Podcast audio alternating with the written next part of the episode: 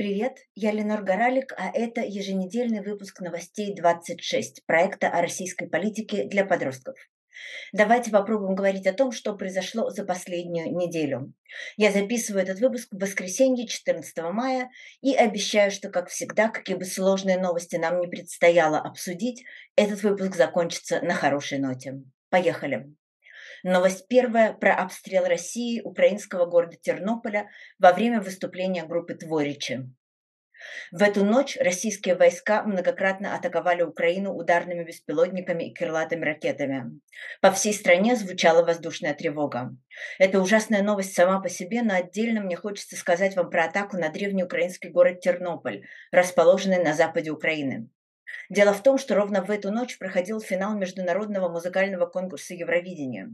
Наверное, вы лучше меня знаете о том, что очень многие люди всерьез болеют за музыкантов из своей страны на Евровидении. А если вдобавок музыканты родом из твоего города, то тем более. Так вот, Украину на нынешнем Евровидении представлял очень классный дуэт Творичи. И родом эти ребята из Тернополя. И Россия рассчитала ракетный удар по Тернополю так, что творичи узнали о нем за 10 минут до выступления в финале международного конкурса, который смотрит весь мир.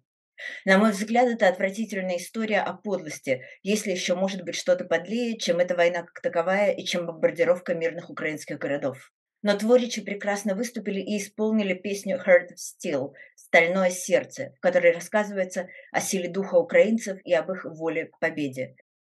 Движемся дальше. Новость вторая про ветеранов НКВД и КГБ рядом с Путиным во время Парада Победы.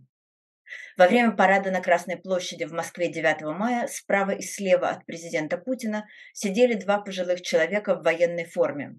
Зрители могли предположить, что это два воина-ветерана Великой Отечественной войны. Но на самом деле ни один из них, как выяснилось, не воевал против фашистских войск. Один, Юрий Двойкин, служил в НКВД еще в Советской Украине, а второй, Геннадий Зайцев, служил в Советском КГБ. Сейчас я объясню, что это значит. НКВД расшифровывается как Народный комиссариат внутренних дел, а КГБ как Комитет государственной безопасности. Это были две очень страшные советские организации. И если говорить совсем просто, то их задачей было, среди прочего, любой ценой безжалостно бороться с так называемыми несогласными.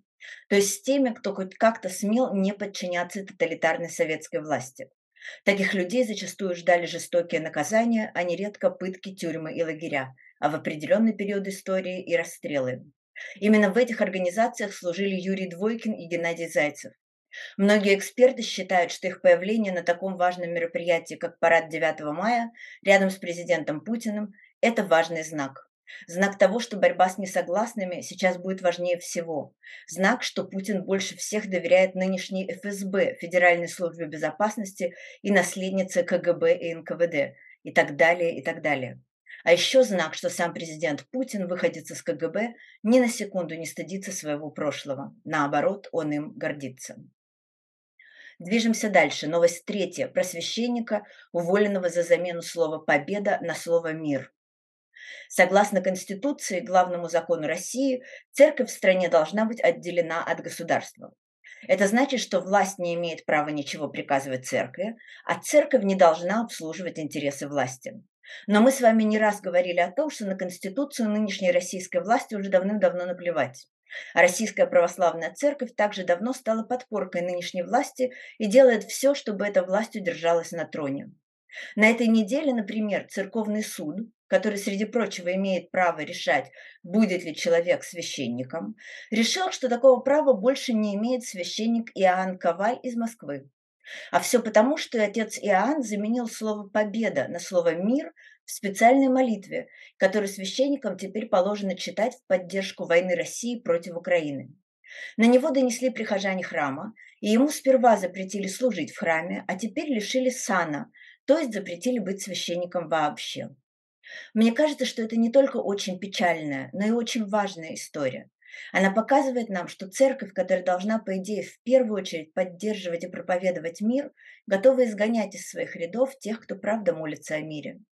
К счастью, во все времена в церкви были люди, верящие в добро, а не во власть. Я лично знаю, что они есть и сейчас. Движемся дальше. Новость четвертая про арест студента-историка за чтение книги.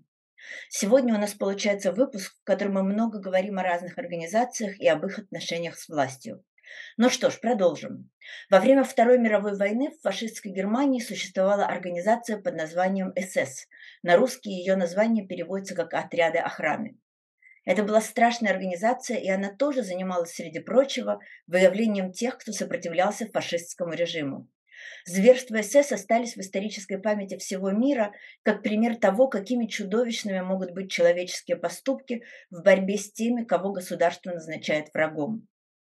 Так вот, несколько дней назад в Москве в метро был арестован студент-историк Владимир Панин.